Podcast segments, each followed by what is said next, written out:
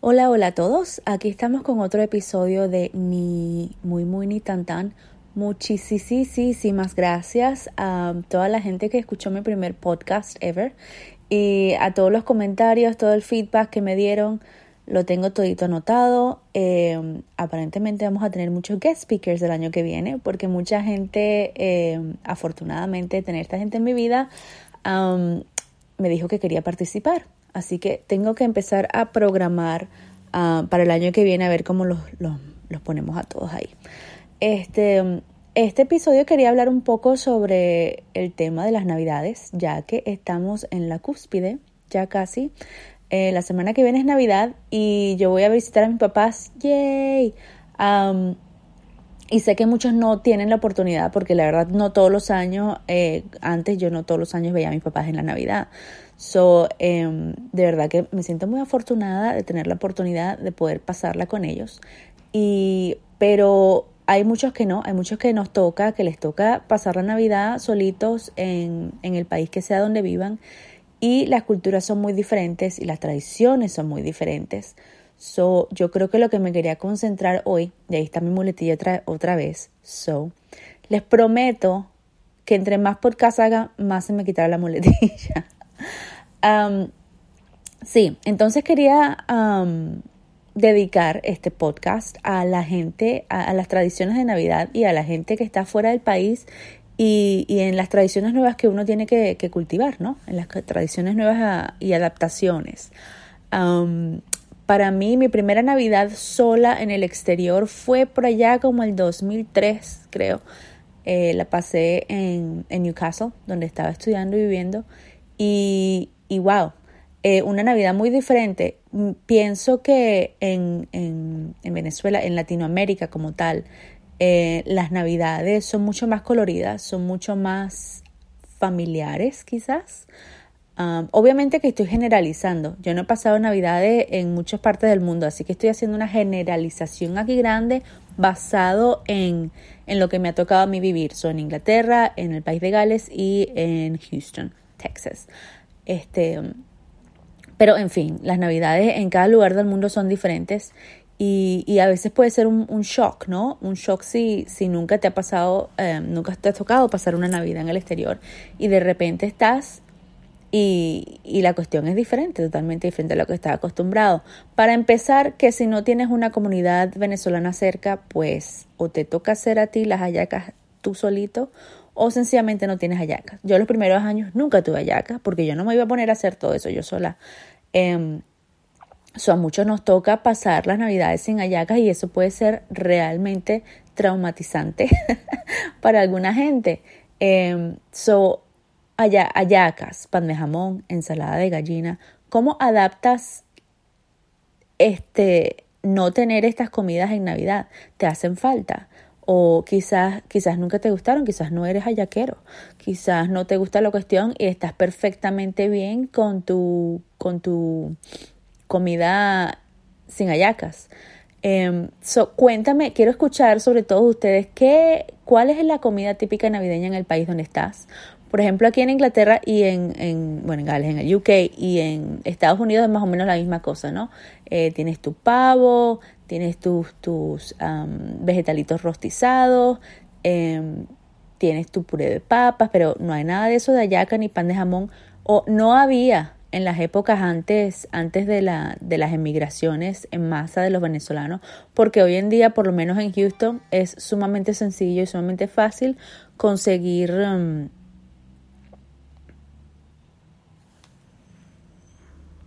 conseguir ayaca conseguir pan de jamón y conseguir gente de tu misma cultura con la que puedas pasar un rato también, con la cuestión de las gaitas. Yo nunca he sido gaitera, em, nunca en mi vida por, por, decisión propia he puesto ya, he puesto ayacas ahora estoy pensando con la comida. Eh, no, nunca he sido de, gaitas, de verdad que nunca, nunca me he matado de la locura. Este, so, nunca he sido de esa persona que eh, en Navidad necesito poner gaitas, pero hay mucha gente que sí. Eh, yo sé que mi papá es uno, le encanta poner sus gaiticas en la Navidad.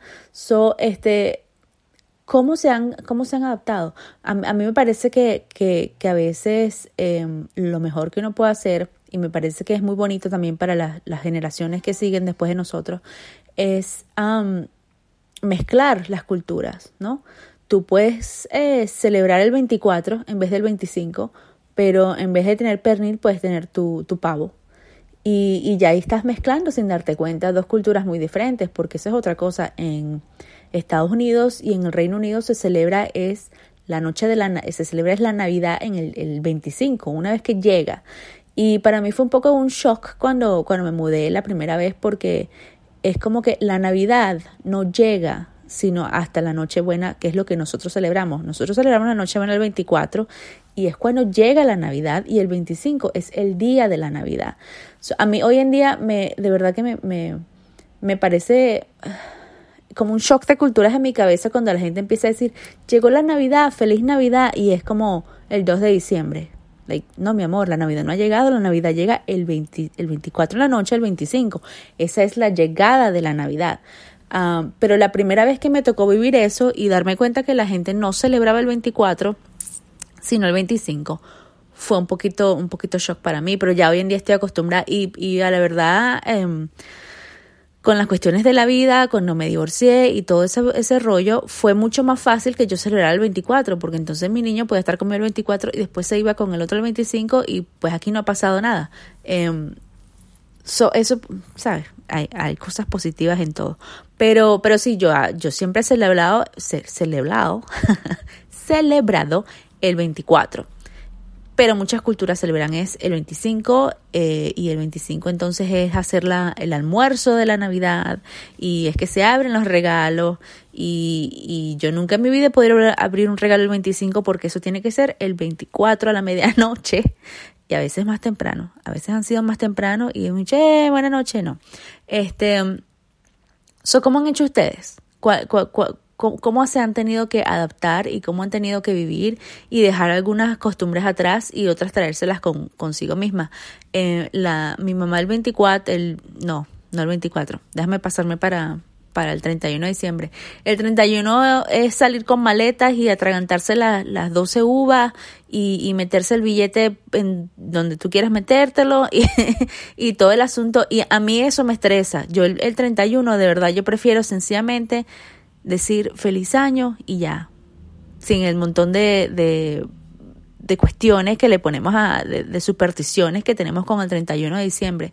Pero mucha gente, arraigada a sus tradiciones, pues se trae su, su cuestión de salir dando vueltas a la redoma con la maleta y, hoy las pantaletas amarillas, esa es otra cuestión. So, ¿cómo, ¿Cómo han adaptado ustedes este tipo de cosas y, y qué han continuado?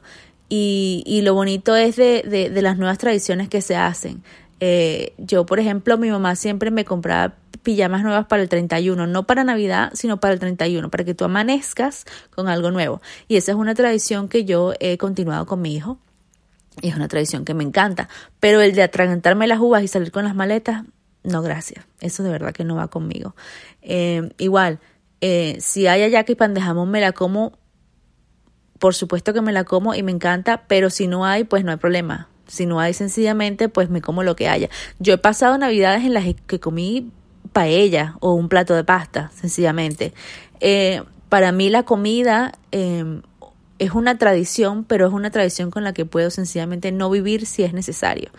Eh, me parece que, que cuando emigras todo es cuestión de adaptación y todo es cuestión de, de aprender a cómo mezclar tu cultura, lo que tú llevas en tu cabecita y, en tu almita y todo que está ahí, que ha estado, que ha crecido contigo, con la cultura a tu alrededor.